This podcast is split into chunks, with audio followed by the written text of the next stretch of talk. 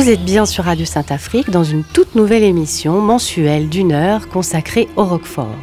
On va vous parler d'histoire, de culture, d'environnement, de patrimoine, de gastronomie. Cette série documentaire vous est proposée par le Saloir, Centre de ressources et de valorisation des patrimoines de Roquefort, la Confédération générale de Roquefort et Radio Saint-Afrique. À l'animation, Katia Fersing.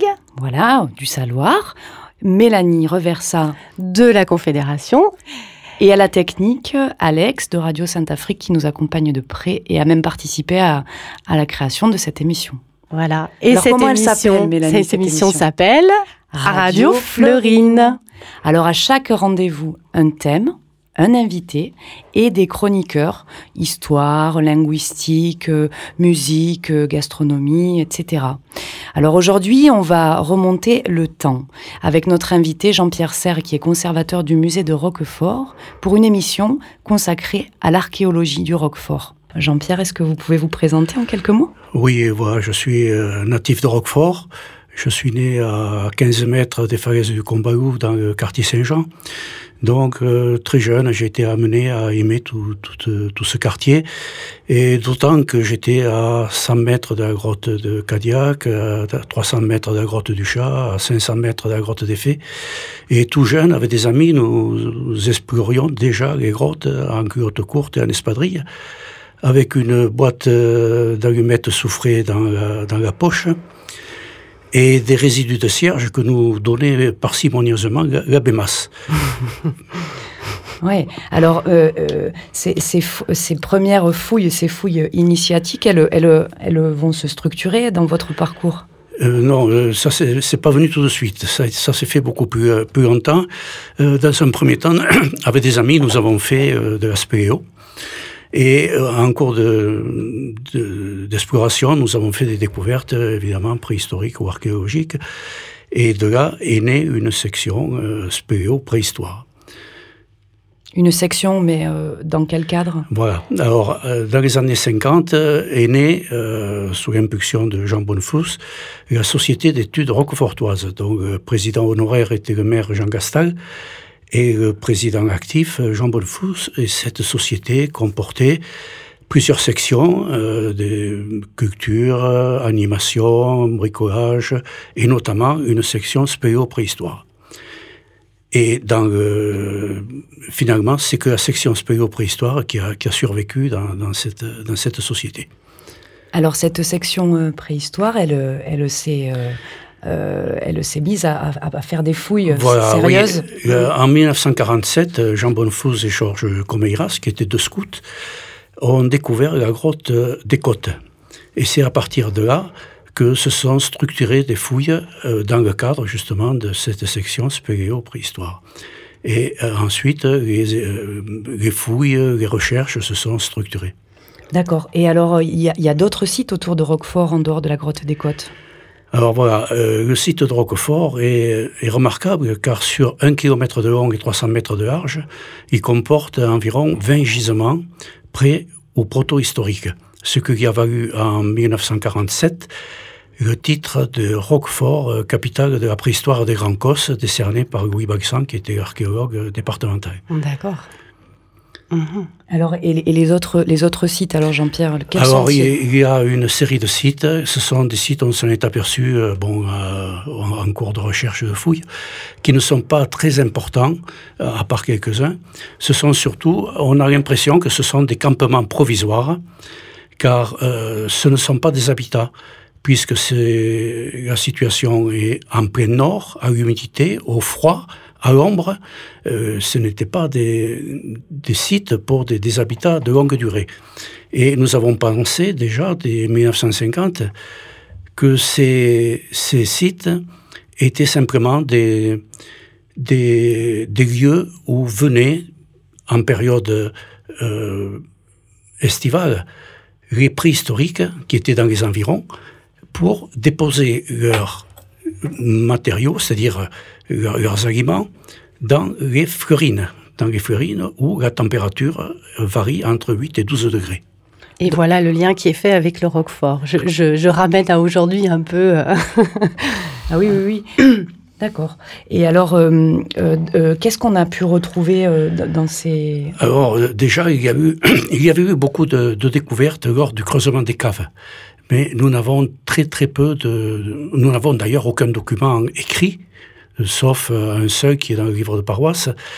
Mais nous avons des objets qui proviennent de Roquefort, dans le musée de Carcassonne, de Perpignan, de Toulouse, de Saint-Germain, ce qui prouve que déjà dès le 18 ou 19e siècle, il y avait eu des découvertes importantes à Roquefort. Mais nous n'avons très peu, que très peu de, très peu d'éléments euh, écrits. Par, contre, à partir de 1950, où nous avons pu euh, euh, faire des recherches, nous avons découvert donc, plusieurs sites qui sont justement caractéristiques, sauf un ou deux, de, ces campements provisoires. Et donc, Jean-Pierre, est-ce qu'il serait possible que vous nous expliquiez ce qu'est une fleurine? Alors, il faut voir euh, le site de Roquefort. Le site de Roquefort est euh, un éboulement qui s'est produit, d'après le professeur Bernard Gèze, entre un million et un million et demi d'années euh, c'est-à-dire au milieu du quaternaire pratiquement, c'est euh, une partie de la falaise du Combayou. Le Combayou est une euh, butte témoin du Harzac, qui est séparé du Harzac par la vallée du Cernon. Une partie de cette falaise s'est effondrée suite au creusement de la vallée et puis de, divers autres éléments physiques, soit volcaniques ou des failles. Et cet entassement de rochers a fait qu'il y a à l'intérieur une circulation d'air et qui maintient d'humidité, d'air, dont l'humidité et euh, la température est constante. Voilà, et on comprend donc euh, pourquoi euh, les, les ancêtres, les, anciens euh, habitants du lieu se sont emparés de ces fleurines pour y conserver leurs aliments. Oui, exactement, parce que dès 4000 ans avant Jésus-Christ, c'est-à-dire 6000 ans de, maintenant, il y avait un peuple de, pasteurs et d'éleveurs qui, qui produisaient des, notamment avec des troupeaux soit euh, du fromage, soit des, aliments euh, des agneaux pour, pour l'alimentation, puisque à cette époque-là, la chasse ne représente que 15% euh, de l'alimentation. Donc le reste est, disons, provient de l'élevage, souvent d'ovidés capridés, de, de, de, moutons ou de chèvres, et, également de bœufs, de cheval, voilà. Et donc, euh, c'est la conservation de ces aliments qui, certainement, ont conduit euh, ces préhistoriques à utiliser ces fameuses fleurines, ces courants d'air, ce, frigo naturel, à, pour conserver leurs aliments. C'est formidable. Quelle, quelle ingéniosité. Ouais. Alors Jean-Pierre Grotte du Chat, Grotte des Fées, il est temps d'appeler notre chroniqueur linguiste Jacques Astor, qu'on retrouvera donc tous les mois sur notre émission. Euh, il va nous éclairer sur les noms de ce monde souterrain.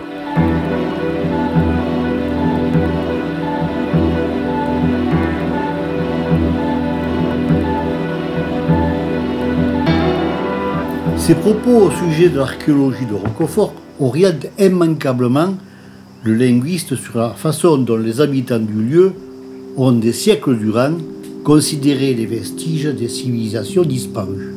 Alors, prenons par exemple la grotte des fées. Les fées, maintenant, elles sont réservées à la littérature pour la jeunesse.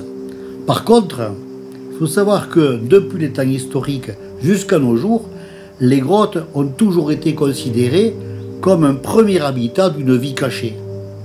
C'est le sens de, du grec cryptos, à l'origine de grotte français, de grotte occitan. Et les cryptes alors? Oui, des, cryptes. Oui, des cryptes aussi. Cette vie mystérieuse, elle a été durant des siècles attribuée aux fées, aux fados. Les fados du Moyen Âge ont fait place aujourd'hui, dans l'esprit du public, aux civilisations du calcolithique et du bronze.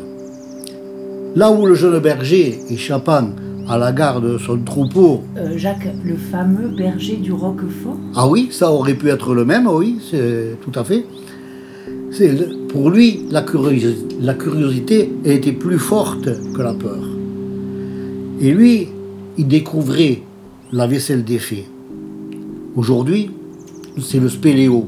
Le spéléo qui découvre des tessons qu'étudient les archéologues et qui les datent, qui les datent au carbone 14. Il a continuité, d'ailleurs. Il a continuité dans le besoin de découvrir, mais il n'y a pas continuité dans la peur qui n'existe plus. Oui, mais quand même, euh, il y a des toponymes comme euh, les baragnodes qui inspirent la peur, non? Ah aussi, les baragnodes, oui, ce, le nom de, ces fameuses quilles, on appelait ça avant, on appelait ça les quilles. Ces colonnes rocheuses ayant résisté au glissement et à l'effondrement. Oui, elles illustrent à souhait cet imaginaire de la peur, de la crainte. Ces quilles dont Robert Ossibal disait qu'elles incarnaient les déesses de la peur. Leur nom représente le Ruerga Baragnao, parfois Baragnao masculin, ou encore Garagnao. Elle désignait un être imaginaire et malfaisant, une espèce de sorcière ou un ogre dont on menaçait les enfants. Si tu continues à bouder, gare la Baragnao, elle va venir te chercher. Elle enlève les enfants, les enfants passage. Nous, dans l'Hérault, on nous menaçait de la babote. Chaque région son épouvantail. Mais à Roquefort, les ne c'est pas que ça. Je vous propose d'écouter le témoignage de Didier Ossibal, un ancien habitant du lieu. À Sautequille, j'avais deux copains euh, qui habitaient les Baragnades. Moi, j'habitais au Mas et ils m'ont bisuté en me forçant, pas me forçant, mais en m'incitant à sauter d'une quille à l'autre, pas les plus hautes, mais celles qui sont quand même en retrait. Et par courage et surtout par orgueil, j'ai sauté une première fois sur un pied de 1m50. Mais il après, il faut revenir. Donc il faut ressauter en V. Alors là, ça demande encore plus. Il faut dépasser le courage et dépasser euh, l'orgueil. Et c'est des choses que je devais avoir 10 ans, c'était dans les années 60-61 à peu près. Et de quille en aiguille, nous voici de retour sur le plateau de Radio Sainte-Afrique pour l'émission Radio Florine avec cette fois-ci Philippe Ferré, notre chroniqueur euh, musical, euh, responsable de Millau Jazz Festival et donc qui s'est euh, aujourd'hui inspiré de l'archéologie du Roquefort pour nous proposer une programmation musicale forte en, en, en sensations. Bonsoir Philippe. Bonjour. Ben, merci en tout cas de, de, l'invitation. Je suis très très heureux de pouvoir participer à ce projet et, et de pouvoir euh, illustrer musicalement donc euh, votre votre votre émission. Alors effectivement, comme tu disais, la thématique de cette première émission était sur l'archéologie. Euh, c'est vrai que faire le lien entre l'archéologie et la musique était loin d'être évidente, sans tomber dans les, clichés des, musiques traditionnelles euh, qu'on peut qu'on peut écouter. Hein. On a pu écouter ça sur le territoire de Roquefort. Là, je voulais proposer un, projet original, et, là, je suis parti sur l'idée que l'archéologie, c'est c'est l'étude des civilisations à partir de, leur culture. Et donc, j'ai fait le choix d'un groupe euh, originaire de Soweto qui s'appelle BC aussi, euh, pour Bantu Continua Ururu Continuses. Alors, excusez mon, mon, africain du Sud, pas, pas évident. Ce, titre veut dire l'homme qui marche vers la liberté de conscience. Et en fait, ce groupe mélange donc des rythmes ancestraux et, des expressions plus modernes. Ils sont originaires des tomshites de, de, Soweto et ils ont bouleversé les codes de la musique sud-africaine en proposant une nouvelle approche avec des sonorités traditionnelles de, leur pays. Euh, ils nomment leur musique African Gun Gun Gu. Euh, et donc leur son puise euh, dans les racines ancestrales des ethnies sud-africaines, chants, percussions, sifflets zoulous, euh, ainsi que dans les musiques plus actuelles telles que le, le free jazz ou l'improvisation, la soul ou le punk rock pour pour la, la partie basse électrique. Je trouvais que hum, à l'image peut-être du Roquefort, euh, puisque c'est le sujet quand même de, votre émission, on est bien sur quelque chose qui est à la fois moderne et, euh, avec une, tradition ancestrale dans le savoir-faire. Et je trouvais que ce groupe euh, original avait, avait ce lien-là avec, avec la thématique de l'émission. Le morceau qu'on va écouter s'appelle Yinde.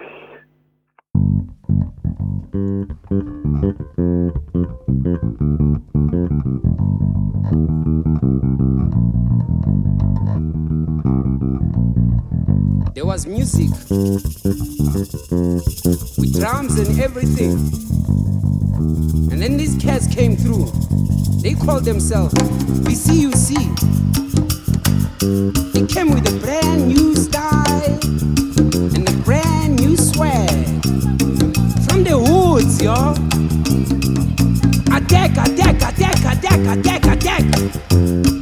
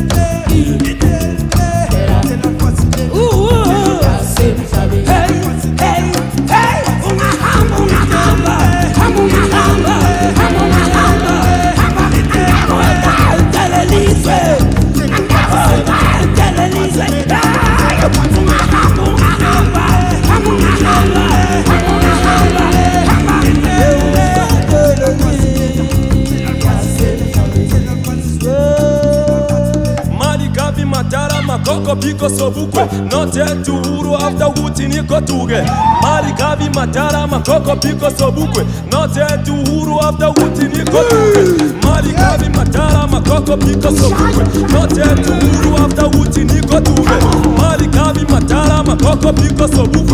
Yote yetu uhuru hata uti niko tupe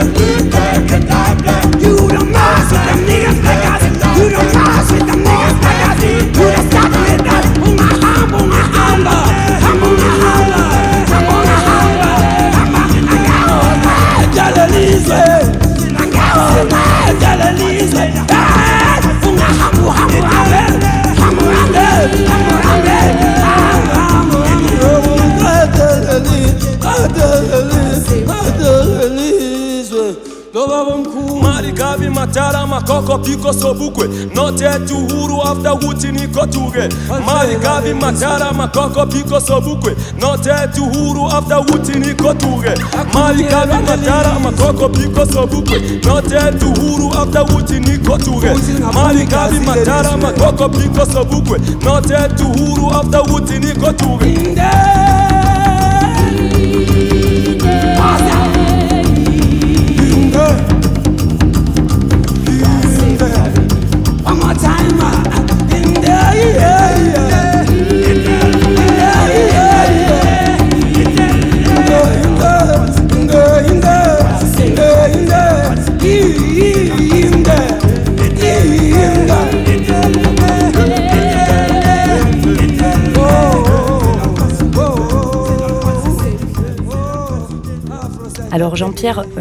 Est-ce qu'on peut revenir euh, rapidement sur euh, la question de la géologie de Roquefort et plus largement peut-être celle d'Écosse au, autour?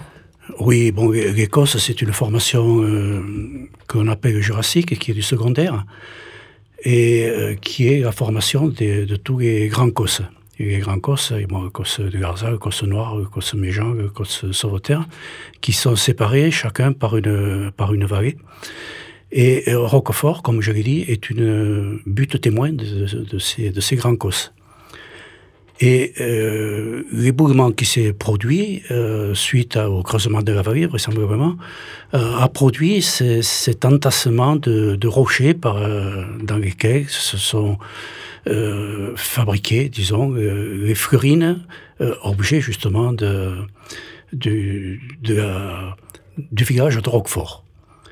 On a parlé des, des fleurines tout à l'heure, et ces fleurines, euh, Et, et justement, Katia, tu parles des Florines. C'est peut-être le moment de vous présenter Sego, qui va animer chaque mois une chronique actu.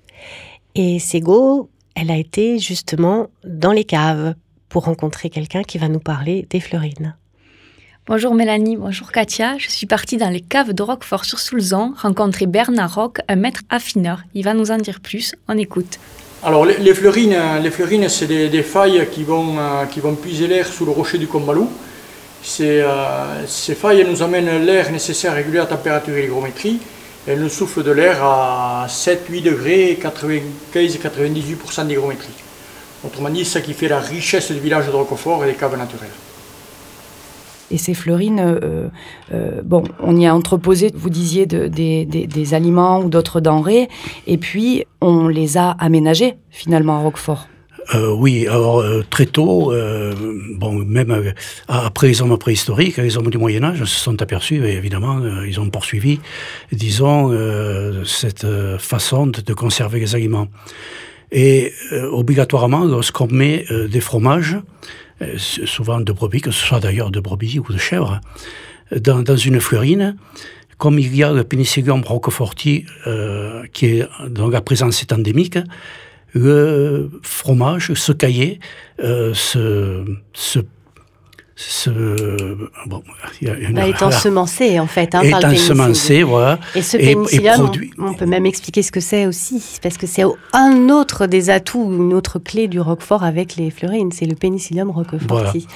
Et donc, ils se sont aperçus donc que ce, cette, euh, ces vénus euh, bleues euh, donnaient euh, euh, une, un aspect et un goût différent au cahier. Et à partir de là, parce que Roquefort était un tout petit village avec euh, 30 feux, c'était tout petit. Mais euh, ils se sont aperçus que euh, ils avaient sous la main quelque chose qui, qui vraiment valait la peine d'être développé. Et, c'est comme ça que dès euh, 1600 euh, et quelques, sous Charles VI, ils ont demandé des, des lettres patentes pour protéger justement ce qui était leur gagne-pain, Hmm. bien que ce soit un tout tout petit village. Ouais, ouais. Et le roi leur a accordé ces lettres Voilà. euh, de, de Et les lettres patente. patentes ont Voilà. été accordées et elles ont été chaque fois, c'est ce qui a fait euh, l'originalité et puis surtout l'intelligence des gens de Roquefort. Dès qu'il y avait un changement de roi, hop, ils, ils Ils faisaient- le sollicitaient, le nouveau. Voilà. Ils ont fait ça jusqu'en 1600 et quelques, où euh, le Parlement de Toulouse a euh, vraiment mis en place euh, Ouais. euh, toutes ces lettres patentes. Voilà, et un arrêt qui a, qui a protégé, enfin, qui est un des, pro- des ancêtres de la protection finalement Voilà. d'un produit ou d'une marque même. D'un hein. produit, Ouais. Oui, parce qu'il faut dire, euh, Jean-Pierre, qu'autour de Roquefort, il y a euh, peut-être d'autres euh, espaces avec des fleurines, d'autres Voilà. éboulis. Donc, euh, l'éboulement du Combalou n'est pas, euh, quoi qu'on en dise, unique. Il y a eu d'autres glissements comme ça euh, dans, les, dans les falaises euh, de, ces grands cosses. Mais euh, la, situation de Roquefort, qui est en plein nord, est tout à fait spéciale. Mais comme évidemment les paysans du coin voyaient que Roquefort rapportait de l'argent, ils ont mis eux aussi des, des fromages à, à, mûrir dans ces euh, qui étaient en dehors de Roquefort. Et c'est là que sont nées ce que l'on appelle les caves bâtardes. Les caves bâtardes étaient, étaient des, des caves qui produisaient du fromage appelé Roquefort, mais qui n'était pas passé par Roquefort. C'est ça. Les bâtards, on expliquera pourquoi tout à l'heure. Alors l'archéologie, c'est avant tout euh, le- l'expérience. hein. Et là, on a la chance d'avoir euh, euh, un témoignage exclusif à vous livrer, celui de William Laporte, qui est le découvreur du plésiosaure de Tournemire. Alors, c'est un jour où il y avait la grève des trains et ma sœur voulait des fossiles et donc je l'ai amené à l'endroit le plus proche et on a été fouillé sur place quoi. Moi j'ai indiqué un endroit et, et moi je suis arrivé à un endroit où il y avait des, pierres euh, sombres qui dépassaient et je me suis interrogé, j'ai dit j'ai jamais vu ça, qu'est-ce que c'est? Et alors euh, j'ai appelé ma sœur et on en a sorti 14. On a pris ça dans un sac à dos, l'a ramené à la maison.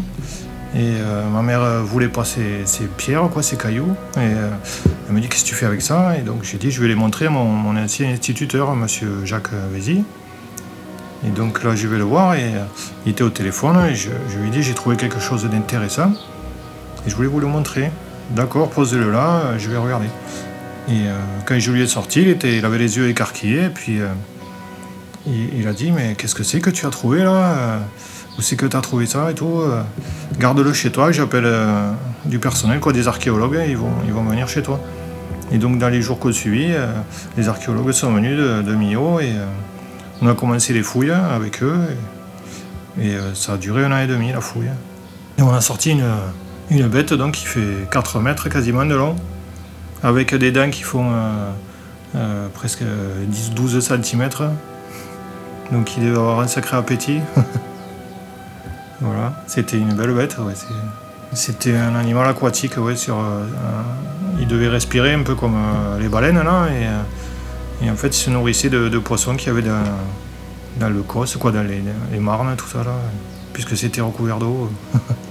De temps en temps, j'y retournais comme ça pour, pour voir si, euh, si je pouvais en trouver un autre, pourquoi pas. Et, puis non, ça n'a jamais marché.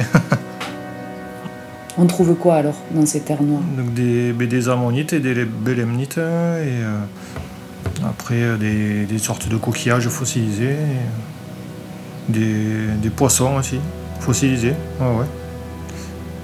Voilà, après peut-être des, des plantes aquatiques aussi, euh, sur des, euh, de- des feuilles de marne. Quoi. Voilà. On trouve un petit peu de tout, de la végétation euh, fossilisée, du bois. Et tout Et ça tout ici autour euh, d'un- voilà, de- d'Écosse, de, de la région de Roquefort. Voilà. Tout ici, il y a, y y tout ce qu'il faut pour, pour euh, chercher des, des bons fossiles. Quoi.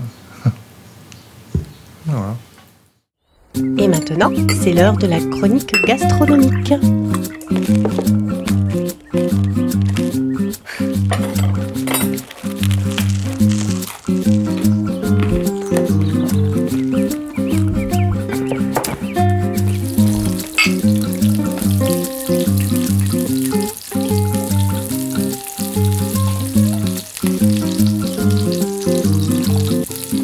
Bonjour Quentin, tu vas intervenir dans la chronique gastronomique avec euh, conseils, astuces, euh, euh, idées géniales et nouvelles pour déguster le roquefort. Voilà, que tu aimes, je le sais.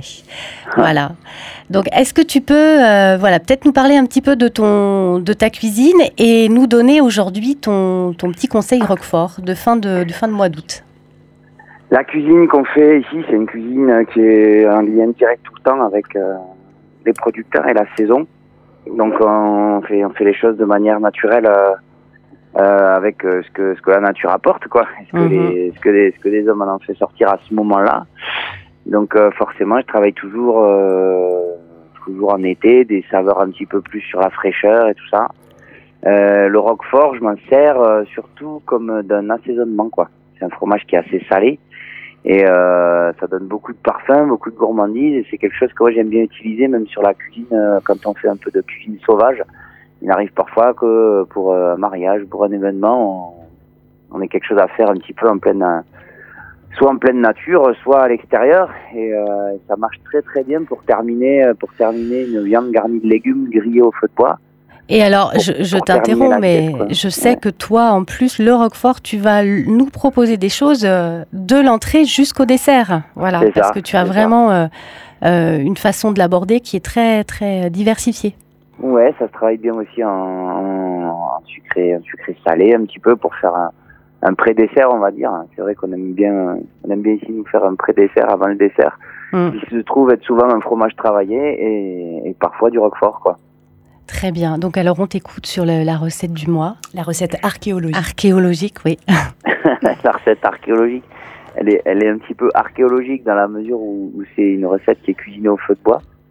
C'est une côte Super. de veau avec des oignons, des physalis et du roquefort, tout simplement. Là, on a les premiers, euh, premiers physalis qui commencent à arriver. Et donc, euh, le, le, la, la côte de veau, ben, une côte de veau d'Aveyron et du Ségala, tout simplement Évidemment. sur un feu de bois Mm. avec une braise, euh, une braise pas trop forte, donc pas la peine de rajouter de la matière grasse, juste de faire une cuisson, euh, cuisson grillée mais assez douce pour avoir euh, pas faire échapper trop la jutosité de la viande. Et euh, sur le côté comme ça, soit si on a une, une plaque, soit aussi sur la grille des demi oignons, alors et des bons oignons de lézignan pour apporter de la douceur, mais euh, je préfère plutôt un oignon un peu sec y a déjà un petit peu de physalis qui va terminer, euh, qui la recette. Donc euh, je mets les demi-oignons à griller à côté de la côte de veau. Vous pouvez faire ça au bord d'un étang, au bord d'une rivière, comme vous voulez. Ça marche très bien. Juste prévoir avoir un petit plat pour pouvoir terminer l'assiette, et éventuellement une petite planche à découper. Et donc voilà, les oignons coupés en deux, qu'on fait aussi rôtir longuement. On prend bien le temps que le goût de la fumée se prenne. On fait une, une coloration qui est longue et lente pour développer des sucs et, et de la saveur. Au dernier moment, quand la côte de veau est un petit peu reposée, on l'a bien fait griller sur les deux côtés. On la assaisonne, mais sans sel. C'est juste du poivre. Alors si on veut aller un petit peu sur les agrumes, pour faire un côté un peu, un peu, qui va relever les saveurs sucrées, on a un poivre timut, par exemple, qui va donner les saveurs un peu pamplemousse. Et euh, pas de sel, puisque c'est le roquefort qui va venir saler la préparation à la fin. Donc le, le but est de le mettre lorsque la viande est plus trop brûlante. On découpe sa côte de veau, on émince, on effeuille un petit peu comme ça les oignons qu'on va répartir sur les sur les sur les mincés de côte de veau. Euh, le petit os qui reste, on le donne au chien si on est venu se balader avec, sinon on, en, on, le ronge quoi. Et euh, des physalis juste coupés en deux, des bonnes physalis évidemment. Et c'est vraiment un produit qui mérite pas la médiocrité, il faut vraiment prendre des bonnes, sinon euh, pour le coup vraiment le coup est pas est pas super. Donc préférez préférez des, des en direct à un producteur qui travaille de manière vertueuse. Et on les coupe simplement en deux, on met ça sur les oignons et on termine l'assiette avec un émietté de roquefort, donc un bon roquefort qu'on met pour le coup pas trop chaud, on l'a bien gardé au frais jusqu'au dernier moment et euh, on l'a pas laissé forcément tempérer comme ce qu'on ferait pour le mettre sur une tartine de pain. Et on émiette du roquefort sur toute cette petite garniture d'oignons de physalis et donc le roquefort va légèrement suinter, dégouliner et apporter ce côté salé à la viande. Et donc la bouchée, elle est pleine de texture et de saveur. On va avoir le, le moelleux de la viande avec ce côté un petit peu fumé, acidulé. La physalis qui va donner du sucre, l'oignon du craquant et le roquefort, toute cette gourmandise et, Mm. et, euh, et ce sel quoi. Et ce On en a l'eau à la parfumé, bouche, quoi. Quentin. On y va là, on y va. On y va. tu nous attends au bord de l'étang. bien sur les viandes de feu de bois, quoi. Voilà. Et donc, si on a bien compris, le roquefort, pas de sauce, là, on les miette juste sur la viande. Voilà. Non, Comme quoi, ça peut être simple. Ouais. Ouais, Mm. ouais, Lorsqu'il va juste commencer à tiédir, Mm. c'est là que c'est le meilleur. Bon. Bah, écoute, merci Quentin, parce que je pense qu'il n'y a pas que nous qui avons l'eau à la bouche là. Voilà une magnifique Quentin. recette. Et on apprécie aussi le fait que, que tu cuisines vraiment chaque fois avec des ingrédients de qualité. Et je crois que les auditeurs vont pouvoir découvrir plein de choses avec toi euh, sur cette série documentaire. Mais À bientôt Quentin. Au revoir. Au revoir. Donc Philippe euh, Ferré, toujours deuxième proposition musicale euh, pour cette émission sur l'archéologie du Roquefort. Alors là, je suis parti sur une autre artiste qui compose une musique aussi assez singulière. Il s'agit de la, flûtiste euh, d'origine syrienne qui s'appelle Naïsam Jalal, avec son groupe qui s'appelle Rhythm of Resistance. Alors effectivement, peut-être que cette thématique, ce, ce, ce, ch- ce choix de ce groupe fait peut-être écho aussi à, à ce qu'est la terre avéronaise et qui a été longtemps aussi une terre de résistance. Enfin, chacun y verra euh, qu'il a envie d'y voir. Euh, donc, euh, Naïsam Jalal compose une musique dans des traditions euh, à la fois occidentales et orientales.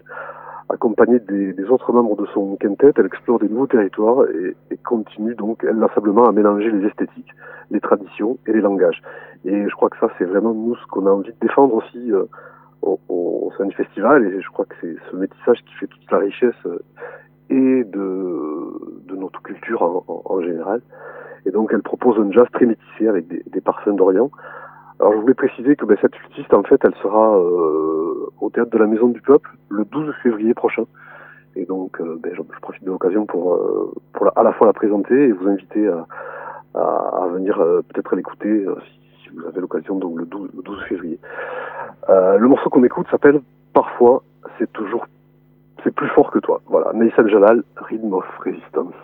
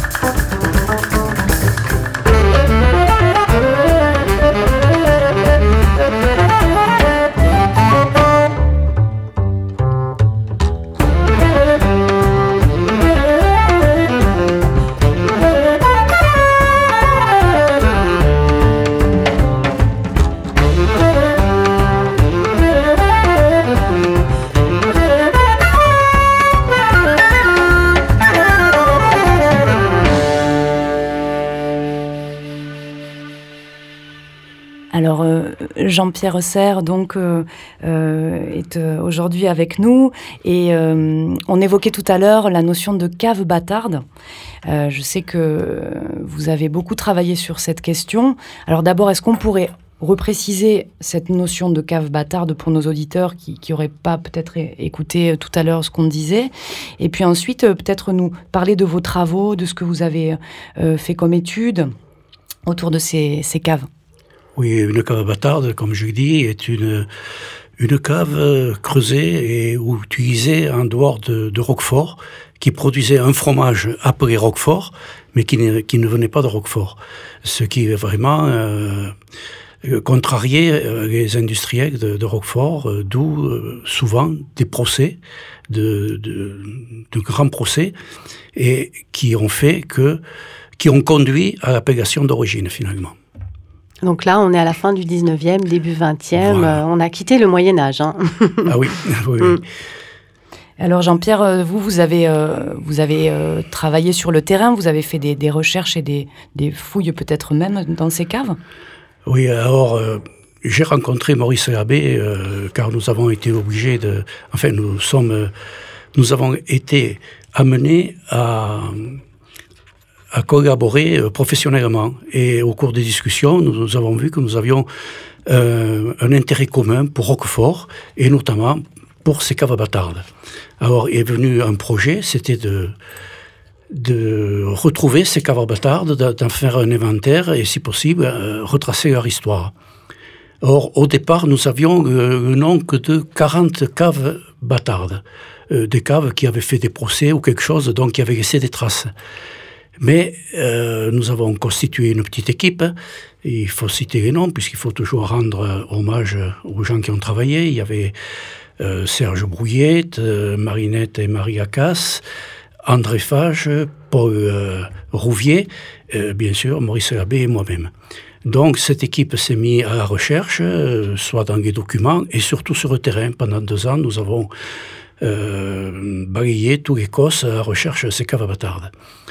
Et euh, nous avons relevé euh, le plan et essayé d'établir euh, l'historique de ces caves. Et nous en avons trouvé euh, 102 euh, de ces caves bâtardes auxquelles se sont ajoutés deux ou trois euh, depuis. De- nous avons retrouvé depuis. Elles, elles attestent quand même par leur nombre d'une activité fromagère déjà très développée sur le territoire. euh, donc la brebis devait être très présente aussi. Et, euh, Oui, euh, c'était aussi une façon de, de conserver euh, le lait, euh, bon, Mm. puisqu'on faisait des fromages, mais la façon de conserver, évidemment, c'était celle-là, de, de, de, de le mettre dans des flurines, même si on n'était pas de Roquefort, mais qui étaient quand même beaucoup plus fraîches que euh, les tables ou euh, la grange de, de la ferme. eh oui, bien sûr. Alors Jean-Pierre, ces caves, elles, elles se situent euh, euh, euh, à où Enfin précisément Voilà, dans le alors, territoire. ces- caves ont utilisé soit des avins, soit des grottes naturelles. Elles n'ont pas été creusées, hein, elles, ont été, elles ont utilisé euh, le terrain. Et elles se situent dans, dans la, la périphérie des Grands Cosses, dans, dans les falaises, puisque toutes les grottes sont, sont creusées au niveau géologique de l'Alénien, hein, la première couche de marne que rencontre l'eau quand elle s'infiltre. Et elles sont, euh, curieusement, toutes situées à l'est de Roquefort, sauf trois, ou quatre exceptions. Et euh, bien sûr, euh, il a fallu rechercher, ça a été un, gros travail, surtout de, relever, et puis de photographier également. On avions, nous avions, pour, pour faire des photos, hein, soit en diapo, soit sur, sur, sur papier, euh, nous avions quatre appareils euh, munis de cellules photoélectriques qui déclenchaient les flashs euh, simultanément, car certaines de ces grottes sont quand même très grandes. Est-ce qu'on peut simplement rappeler les grands causes, causes du Larzac? Et quand on est à l'est de Roquefort, on est dans l'Aveyron, voilà, resituer un petit peu le, le- le lieu dont on est en train de parler, euh, Oui. voilà, à l'échelle de. Ouais, le Cosse du Larzac, bon, donc c'est l'Aveyron, le Cosse Noir également, puis euh, le Cosse euh, euh, Méjean, c'est la Lozère, et le Cosse Voilà. de Sauveterre également. Voilà. Voilà, oui, Donc on est dans la zone d'appellation d'origine protégée du Roquefort aujourd'hui. exactement. Voilà. Jean-Pierre, alors euh, ces caves bâtardes aujourd'hui, euh, dans quel état elles se trouvent? Alors, sur les 102 caves bâtardes que nous avons trouvées, euh, du fait de l'appellation d'origine de juillet 1925, sont tombées en désuétude puisqu'ils ne pouvaient plus appeler Roquefort. Et certaines de ces caves, peut-être une dizaine, ont continué leur production, les plus grandes, les mieux placées, les plus accessibles, en faisant du, du bleu, de, du bleu, soit de brebis, soit de vache. Mais actuellement, euh, il n'y a que deux caves qui continuent, c'est celle de, de Fondamente et puis celle de, de.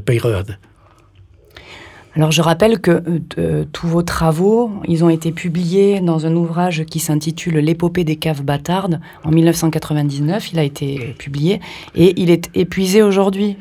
Et oui, il a été épuisé en deux mois.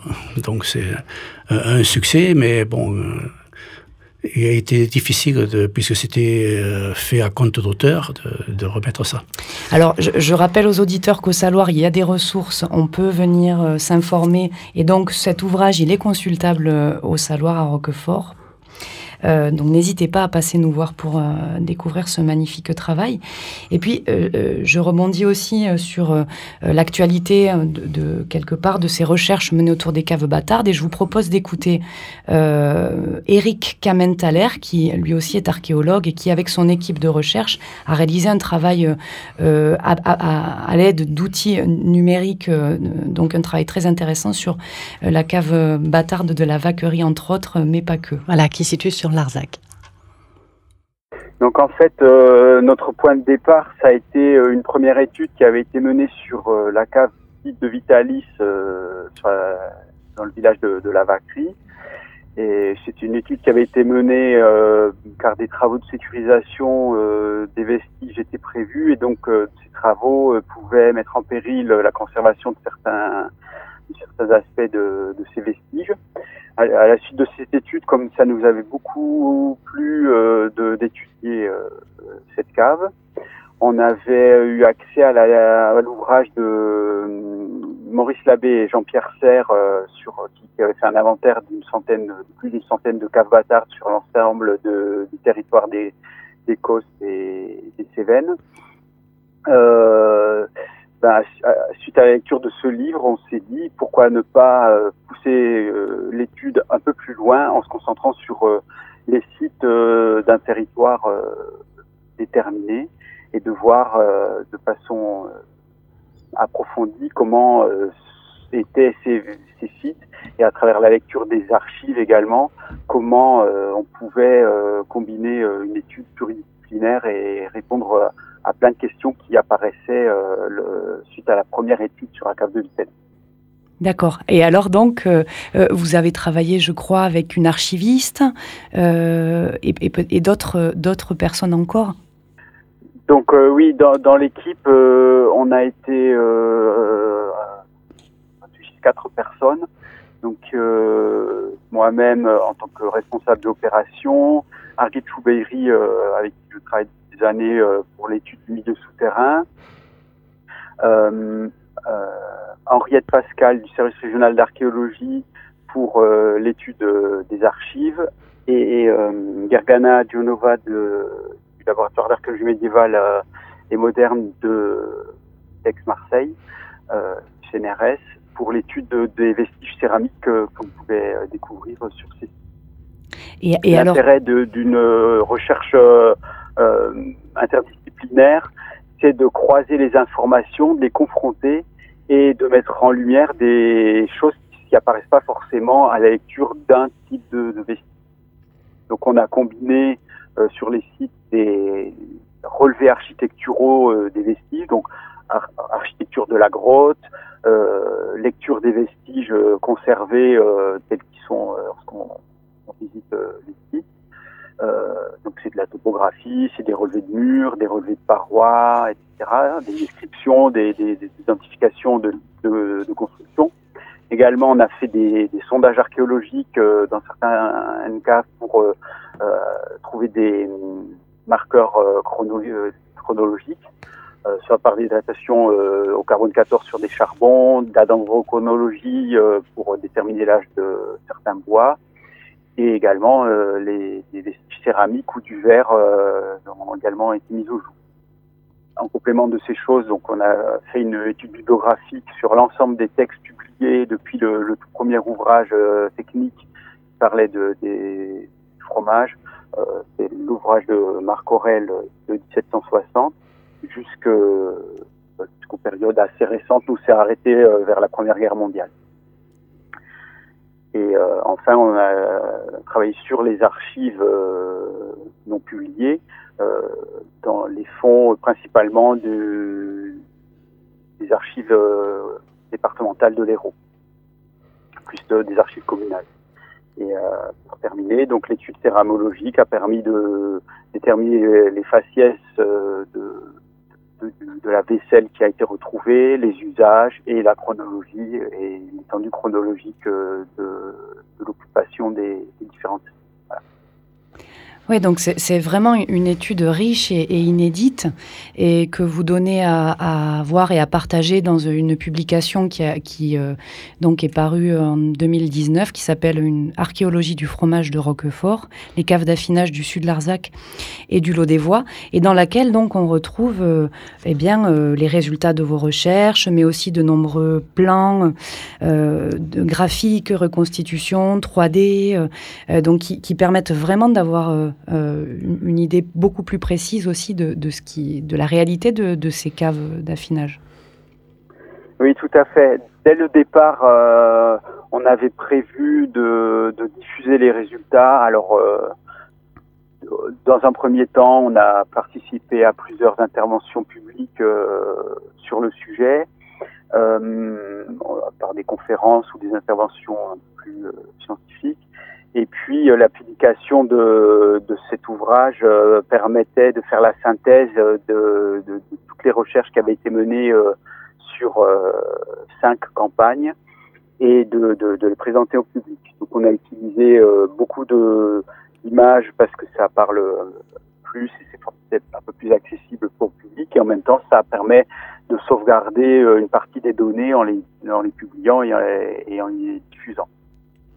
Donc dans l'ouvrage, on a voulu laisser une large place à la photographie, qu'on a essayé de faire de, les, de faire les, ah, pardon, on a essayé de faire les, plus jolies photos euh, possibles en utilisant les techniques euh, actuelles de photographie souterraine.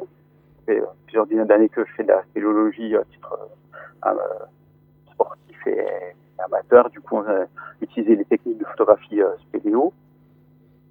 Et puis, on a utilisé euh, des outils informatiques actuels pour euh, euh, présenter les, les planches de dessin et de relevés architecturaux et topographiques, mais également de l'imagerie 3D euh, de synthèse pour reconstituer les vestiges tels qu'ils pouvaient être dans certains espaces ou dans certaines grottes. Eh bien, euh, donc cet ouvrage est disponible hein, en, librairie. euh, euh, il est aussi consultable au Saloir et, vraiment, il est, tout aussi intéressant que que- qu'esthétiquement soigné. Et vraiment, c'est un très bel objet. Et on vous remercie pour ce travail accompli et puis pour nous avoir accordé un peu de votre temps. De rien, ça fait partie du travail d'un chercheur de, de, re- de rendre compte euh, au public euh, et de diffuser les résultats. Sinon, il n'y a pas d'intérêt hein, à garder toutes les connaissances dans des livres ou dans des ouvrages qui sont euh, enfermés dans des archives. Merci beaucoup. Merci à vous, bonne journée, au revoir. À très bientôt. Au revoir. Alors le Roquefort, c'est beaucoup une histoire de sensations et d'émotions. Alex de Radio Saint-Afrique nous a préparé une pastille sonore qui va vous plonger au cœur de la roche. Écoutez, sentez, ressentez.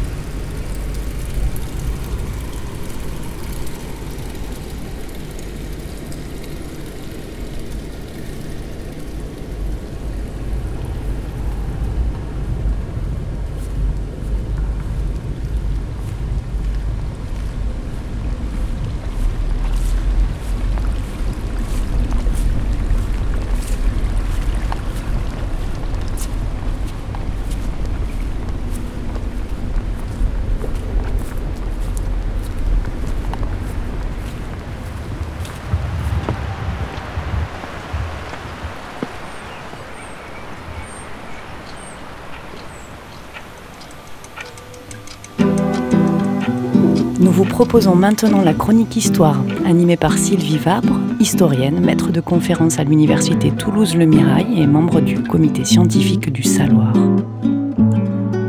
Aujourd'hui donc, je vais vous parler des caves bâtardes. Caves bâtardes.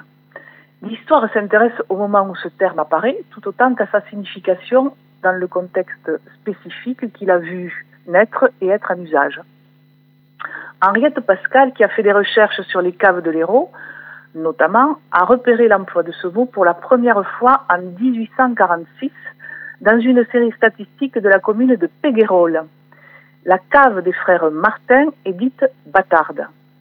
Ce mot est utilisé par l'administration des impôts et donc en usage dès la première moitié du XIXe siècle. On n'a pas trouvé de texte plus ancien à ce jour. Que signifie-t-il? Le mot désigne celui qui est né hors mariage, un bâtard, une bâtarde. Le terme est utilisé dès le Moyen Âge et souligne l'importance de l'institution mariage. Un bâtard, fut-il royal, n'est jamais de même rang que les enfants dits légitimes.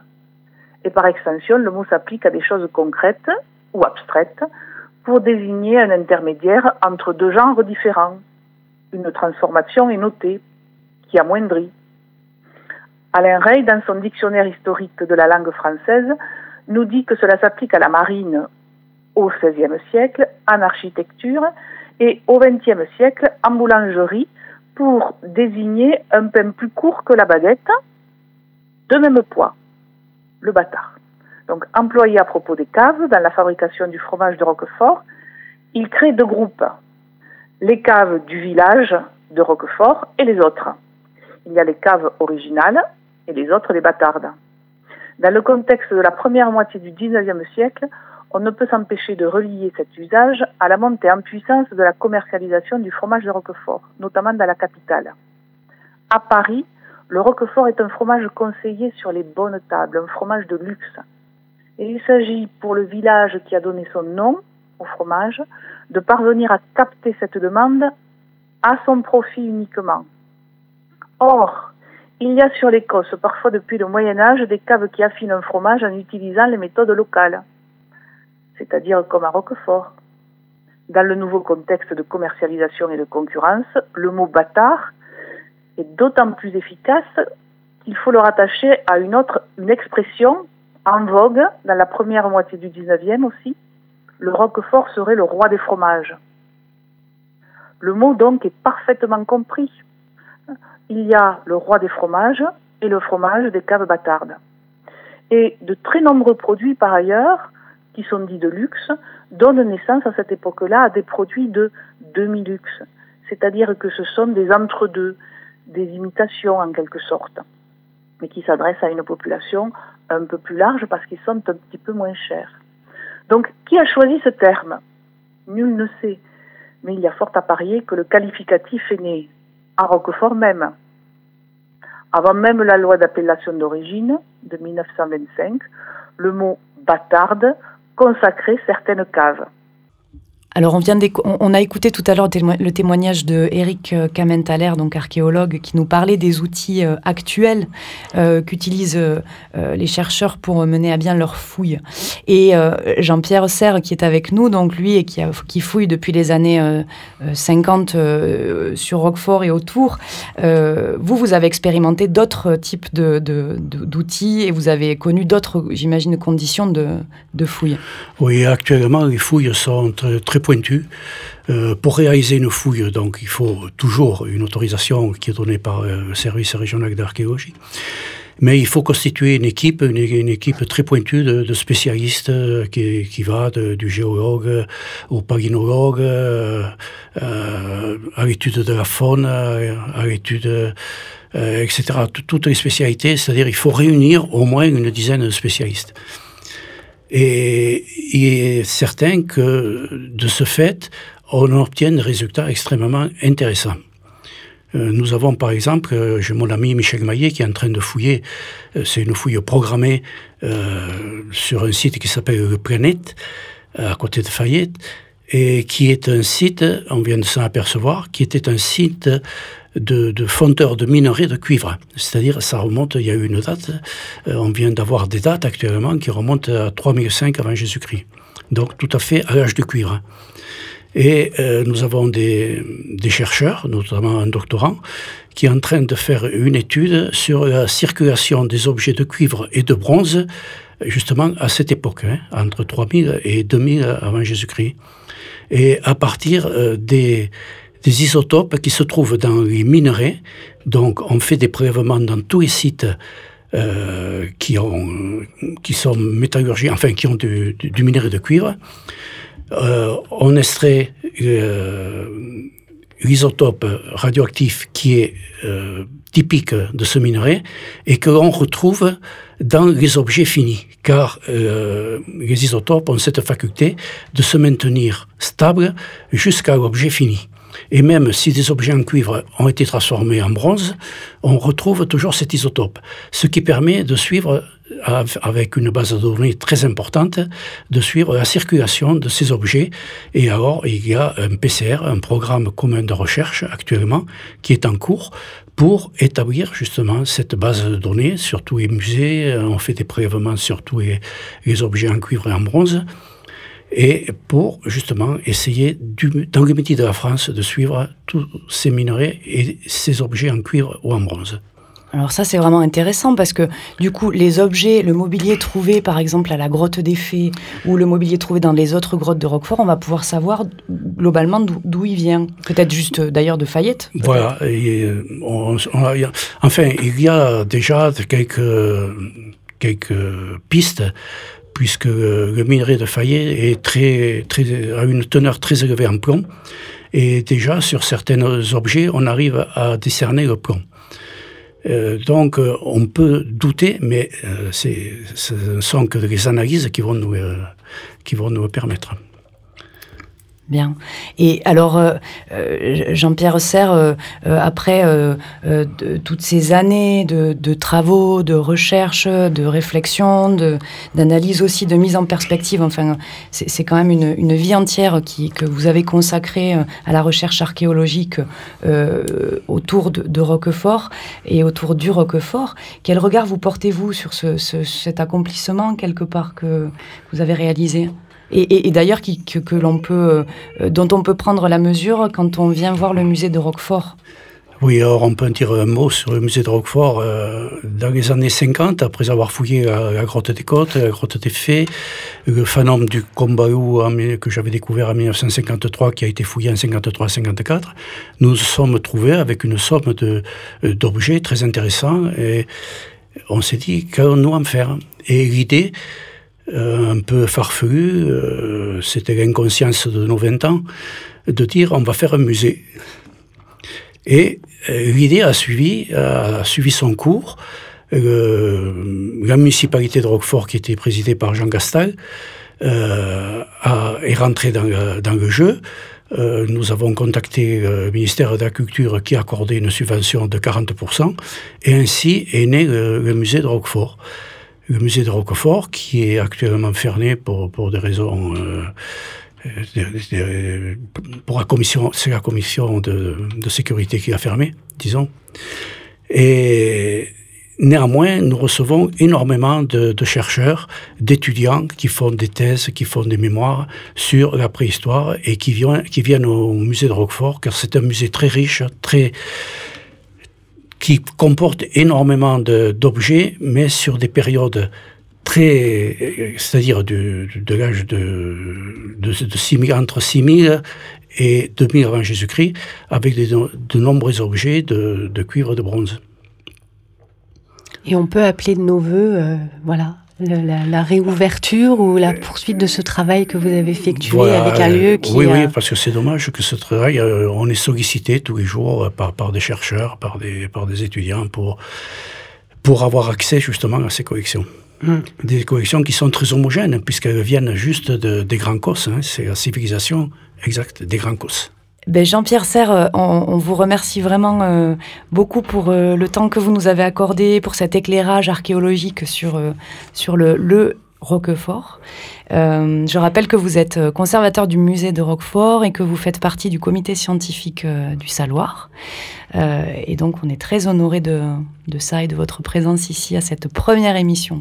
Et donc, euh, tout ce que vous avez eu la gentillesse de nous raconter qui nous a passionnés, sachez que ça sera possible de le retrouver en podcast sur le site de la Confédération de Roquefort, euh, roquefort.fr.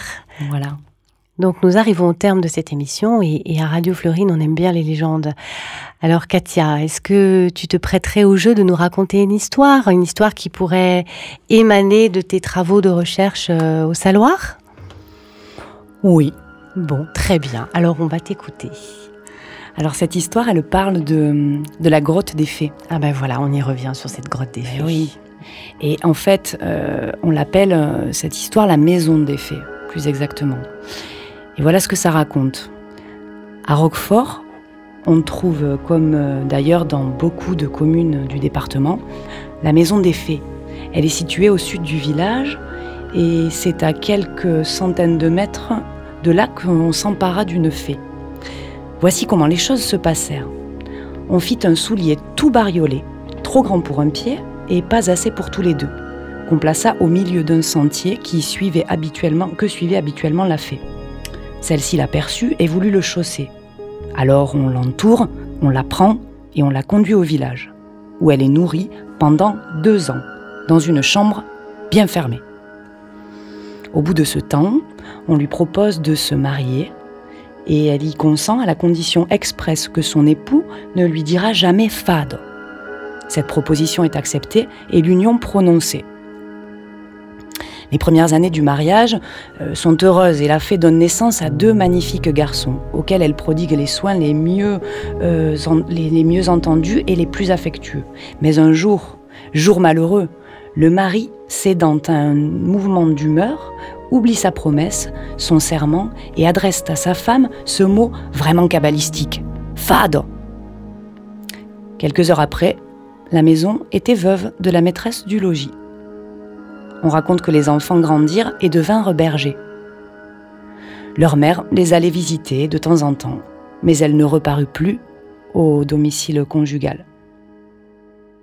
C'est une histoire qui a été collectée par Michel Virenque euh, à la fin du 19e siècle. Et qui est très belle, merci. Cette émission sera rediffusée mercredi 23 septembre à 13h. Nous nous retrouverons quant à nous le lundi 26 octobre pour une prochaine émission qui sera cette fois-ci consacrée au paysage du Roquefort avec Didier Ossibal, donc rendez-vous à 19h. En attendant, vous pouvez nous retrouver en podcast sur le site de Radio Sainte-Afrique, sur le site roquefort.fr avec une bibliographie pour compléter vos connaissances. Si vous avez des questions, il y a aussi nos réseaux sociaux. Évidemment, nous sommes preneurs de toutes vos interrogations, de toutes vos, vos, vos- remarques sur le Roquefort. Donc, c'est sur la page Facebook de Radio Sainte-Afrique, sur la page Facebook du Saloir et sur celle de Roquefort AOP. Et puis, ben, c'est le moment de remercier tout le monde. Donc, nous remercions Sylvie Vabre, Bernard Roch, Éric Kamentaler, Jean-Pierre Serre, évidemment, Didier Ossibal, Quentin Bourdi, Philippe Ferret, Jacques Astor et Sego. À bientôt!